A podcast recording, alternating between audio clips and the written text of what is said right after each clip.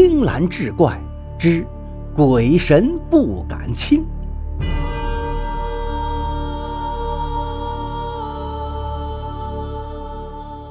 话说清同治年间，扬州府安宜县有个李三娘，早年丧夫，可她为了儿子小毛，一直没有再嫁。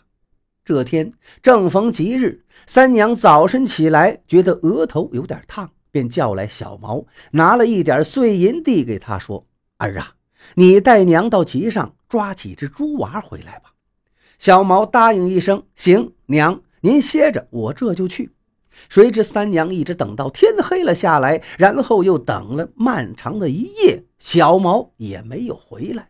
三娘焦急的不曾合眼，心如油煎。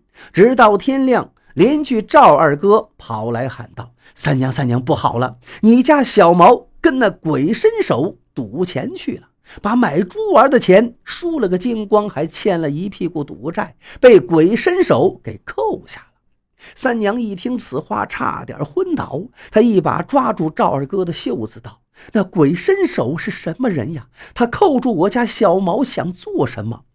赵二哥跺脚叹气道：“那鬼伸手是咱这十里八乡有名的赌鬼呀！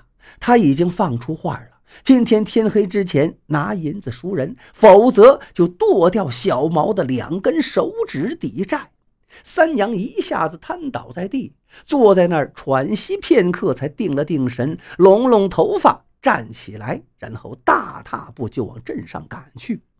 三娘打听到了鬼伸手的家，一个管事的问三娘找谁。三娘道：“我是小毛的娘，我来找鬼伸手。”不大功夫，一个人右手背着，左手托着个小茶壶走了出来。只见他。光头锃亮，一脸横肉，一双小眼睛让人望而生寒。一开口却是声如洪钟：“我就是鬼伸手，那银子带来了吗？”三娘摇摇头说：“我没有银子。”鬼伸手小眼睛寒光一闪，道：“那你从哪儿来，还回哪儿去吧。告诉你，你儿子的手指头我是剁定了，你就是在这儿求上一年半载也没用。”我鬼伸手说话，要是像放屁一样，日后谁还会还我的债？三娘依旧摇摇头道：“我不是来求你的，子不教，母之过。儿子欠债，娘受过是应该的。我只是请你不要剁我儿子的手指，要剁你就剁我的手指。不，你不解气的话，就剁我一只手啊！一只手换两根手指，你还赚。”行不行？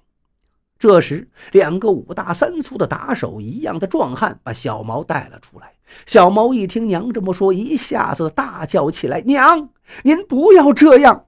三娘看也不看儿子一眼，只是定定的盯着鬼伸手道：“一只手换两根手指，你答应不答应？不答应，我就一头撞死在你家门口。”鬼伸手眯着一双小眼，当真成了一道细线了，几乎都看不见了。只听到他淡淡的说：“我从来只要活债，不要死债。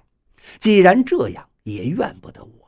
明天正午时分你来，我要当着所有人的面要你的一只手，看下次谁还敢欠债不还。”三娘一听，再无二话，转身就走。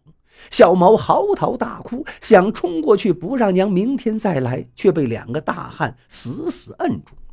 第二天正午，三娘把头发梳得整整齐齐，衣服也穿得浴浴贴贴，进了赌场大院。只见院子里满满当当全是人，院子中间架着一口大锅，锅里全是油，锅下的干柴已经堆起老高。鬼伸手大模大样坐在太师椅上，见三娘来到。他抬手一指油锅，冷森森地说道：“你不是要带你儿子剁手吗？反正是一只手，我今儿个呀不想剁了，想换个花样，来个油锅里头摸银子。”说完，他拿出一锭银子，扑通一声扔进油锅里，只见得油花乱飞。鬼伸手接着说道：“等会儿我把油锅烧开了，你伸手进去摸银子。”如果菩萨保佑你的话，好好的摸出来了，那银子就归你。要是菩萨不保佑你嘛，你废了一只手，就当是还债了。敢不敢？现在后悔还来得及。众人一听，嗡的一下就议论开了。这鬼伸手真的狠毒呀！这油锅烧开了，手还能伸进去吗？前些日子，他也这样让一个欠了他赌债的老赌鬼摸油锅，结果肉手刚一伸进去，那老赌鬼就杀猪似的狂喊。原来那只手已经没法看了，依旧被两个壮汉摁着的小毛没命的跳脚狂叫：“娘娘，摸不得，摸不得呀！鬼伸手，你不是人，你还是剁我的手好了。”三娘脸色煞白，大喝一声：“小毛！”欠债还钱，天经地义。你喊什么喊？早知今日，又何必当初？鬼伸手，你烧锅吧！一言既出，小毛当时就瘫倒。院子里一下子鸦雀无声，人们睁大眼睛看着，个个都把心提到了嗓子眼儿。这时候，鬼伸手面无表情的一挥手。早有人手拿火把点燃了木柴，火焰一下子窜起老高，一时间封住火势，直烧得噼啪作响。不一会儿，那锅里的油就翻江倒海般涌动起来。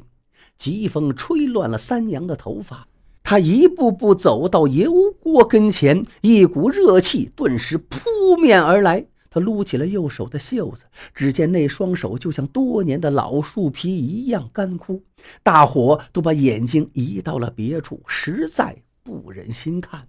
小毛早已哭哑了嗓子，却被两个壮汉硬提溜着头发看。这时，鬼伸手说：“要不你回去吧。”话音未落，只见三娘一伸手，整个右臂完全都探进了油锅之中。众人失声惊叫，小毛却大张着嘴喊不出来，他魂儿都已经吓没了。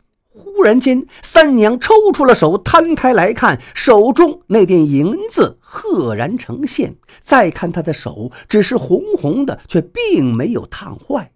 院子内是一片死寂，半晌，人们终于回过神来，大声欢呼起来。小毛更是喜极而泣，鬼伸手，浑身像被抽了筋似的，软倒在椅子里，有气无力地说：“我输了，你们走吧。”三娘怔怔地看着自己的手，简直不敢相信眼前发生的事儿。小毛直奔过去，万分小心地捧起娘的手，忽又扑通一声跪下，向天叩头道：“多谢大慈大悲、救苦救难的菩萨！”鬼伸手一听，大喝一声：“小子，谢什么菩萨？要谢就要谢你的老娘，是她救了你，她才是真正的菩萨。”我说李三娘。银子是你的了，你怎么还不拿走？原来三娘正携了儿子往外走，那锭银子却被他扔到了地上。一听鬼伸手的话，三娘回过头来，神色正义的道：“我们娘儿俩手脚好好的，干嘛要拿别人的银子？”又转头对儿子说：“儿啊，咱要靠自己的双手劳作挣钱，以后千万不可走邪路了。”小毛羞愧的一个劲点头，娘，我懂了，以后我再也不赌了。眼见众人叹息着全散了，这时一个打手忍不住问鬼伸手：“老大，您什么时候学会做善人了？您干嘛放过那娘俩？这可不像您以前的做派呀。”鬼伸手，脸上的肌肉僵硬着，走到那口油锅前，柴火依旧呼呼的烧着，锅里的油依旧翻着滚，发出吓人的声音。却见鬼伸手一伸手插进油锅，再拔出来，他的手竟然也是完好无损。原来鬼伸手在油锅里放了满满的一锅醋，最上面才倒了浅浅的一层油。火一烧，那醋就立刻先烧开了，而上面的油花也像开了似的沸腾。实际上温度根本没上来。这时鬼伸手悠悠地开口道：“我也曾经有过这么一位老娘，可她走得太早了，要不然我也不会走上这条道。在这世上，我鬼伸手天不怕地不怕，就怕那些为儿女肯割肝摘肾的娘。”这些娘都是活菩萨，鬼神不敢侵犯。我岂敢伤他们？